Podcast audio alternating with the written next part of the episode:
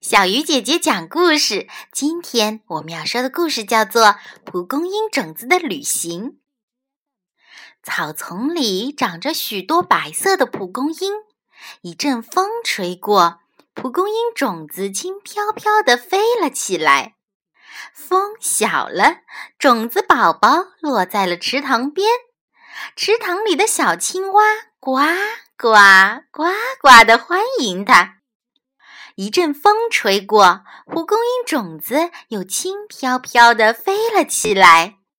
风小了，种子宝宝落在了麦田里。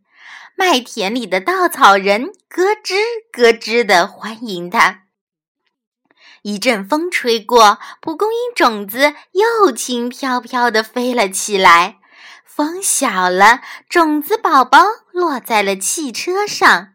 汽车的小喇叭滴滴滴滴地欢迎它。一阵风吹过，蒲公英种子又轻飘飘地飞了起来。风小了，种子宝宝落在了森林里。森林里的小鸟们啾啾啾啾地欢迎它。蒲公英种子特别喜欢森林，想要留在这里，跟小花、小草、大树和小动物们一起生活。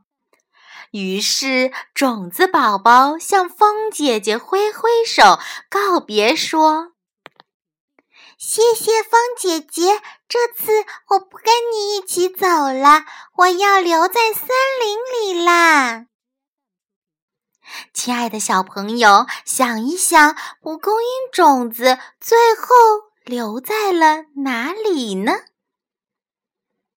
好了，小鱼姐姐讲故事，今天就到这里了，小朋友晚安。